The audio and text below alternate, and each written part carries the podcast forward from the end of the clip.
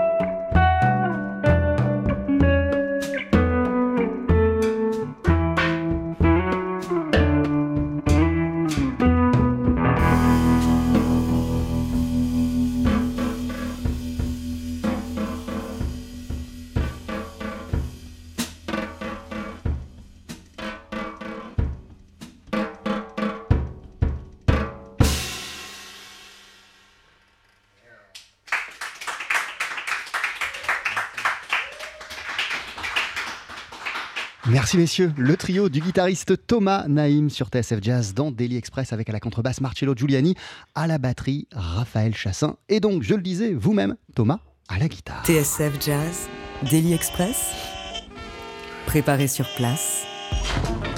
Bonjour et bienvenue Thomas Naïm. Bonjour. Mille merci d'être euh, avec nous. Comment merci ça va. Qu'est-ce qu'on vient d'entendre et comment ça s'est passé pour vous ces quelques minutes Alors c'était euh, bah, toujours un plaisir de retrouver Marcello et Raphaël. C'est vrai qu'on a peu l'occasion euh, de jouer ensemble malheureusement. Et euh, à chaque fois que qu'on se retrouve, enfin moi je, je, me sens, je me sens comme à la maison. Vous ne vous étiez pas vu depuis combien de temps vous, avez, Euh, vous aviez pas joué ensemble depuis combien Alors de on temps n'a pas joué ensemble depuis un petit moment. On avait joué cet été, on avait eu pas mal de concerts, mais Raphaël n'était pas disponible, donc euh, c'était avec un autre batteur, euh, Alberto Malo. Et du coup ça remonte à euh, au moins six mois je pense.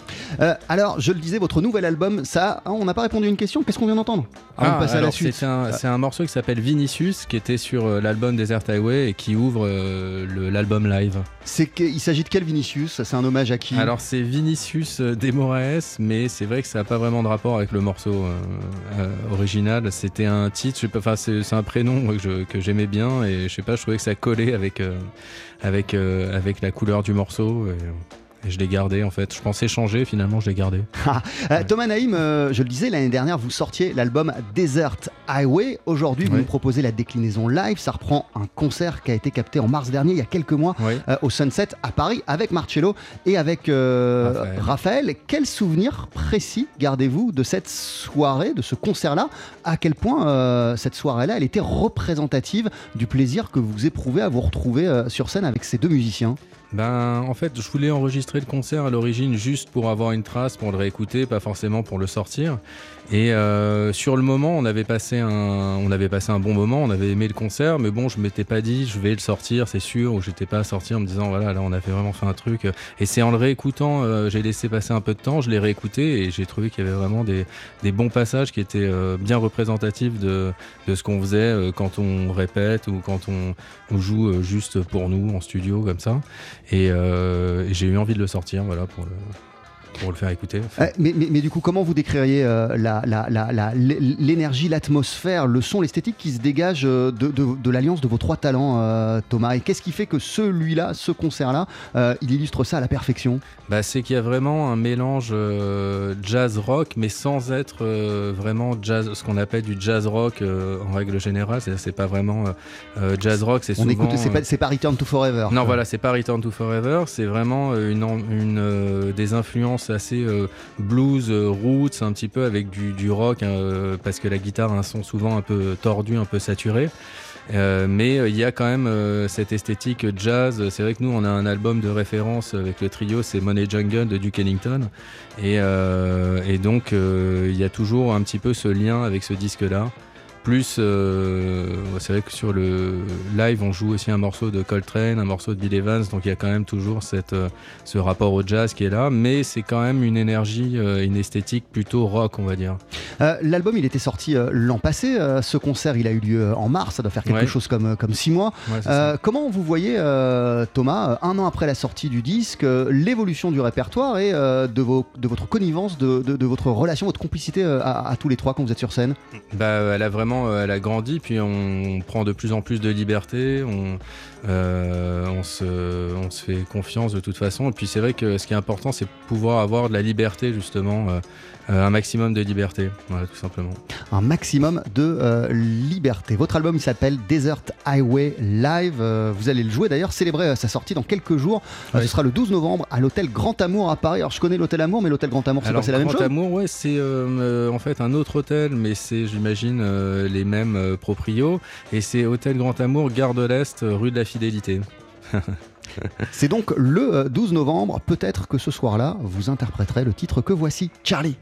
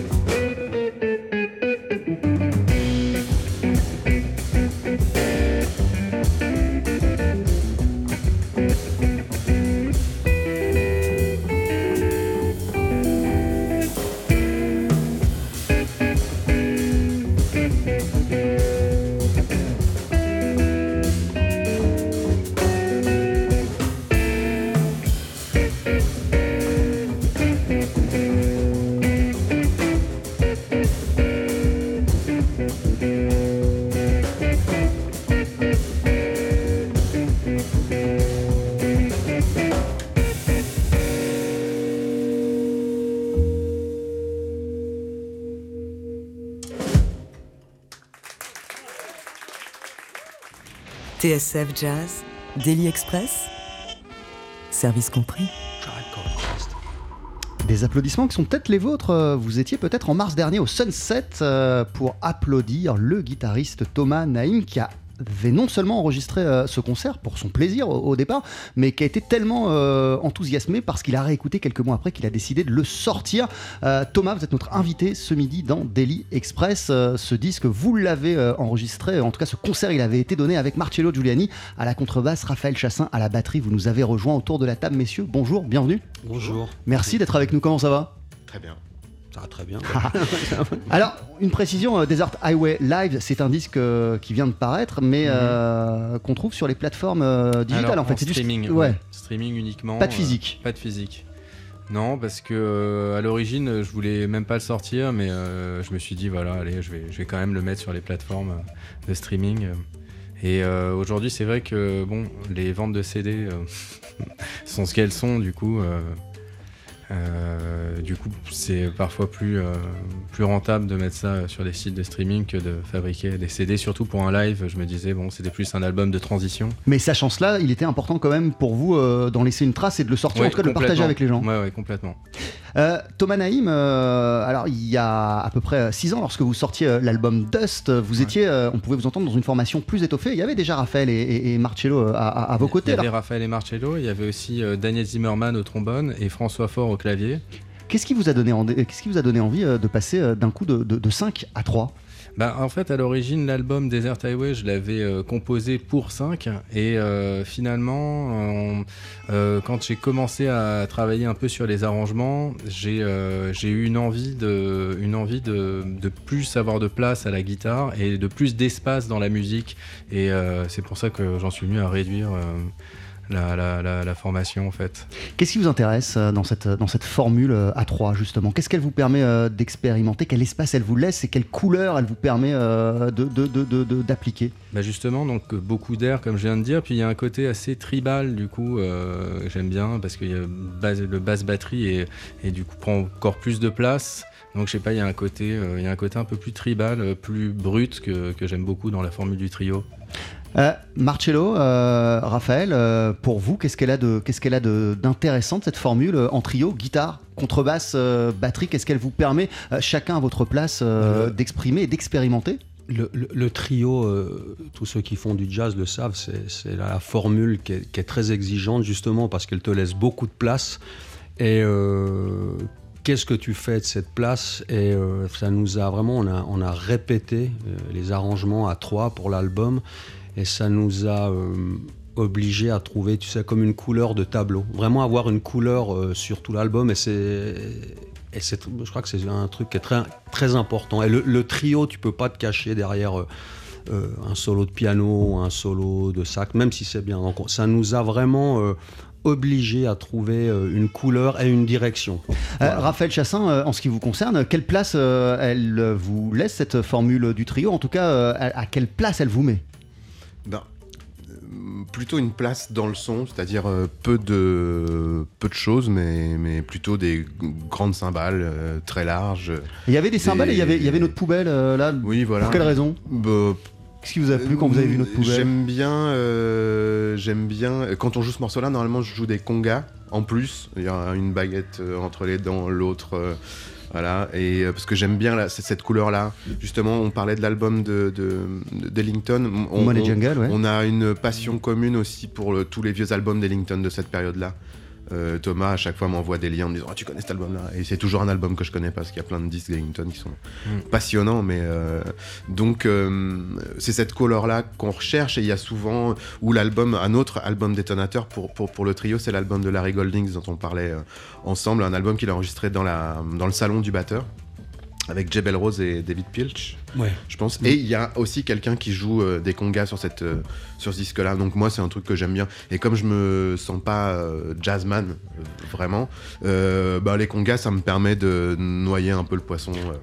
Euh. Ah, ah, ah, alors, justement, euh, quand il s'est agi de passer de, 5 à 3, qu'est-ce qui euh, a fait que Marcello et Raphaël, c'était encore euh, les, hommes de la, de la situation bah, Moi, je les imaginais de toutes les manières. J'imaginais les morceaux avec eux. Quoi. Enfin, je, je, connais tellement bien le son de Raphaël, puisque ça fait plus de 10 ans que je joue avec lui dans différents projets. Et Marcello, je savais que c'était le bassiste qu'il fallait pour ce genre de musique. Quoi. Donc, non, j'ai même pas pensé à d'autres musiciens, j'ai pas hésité.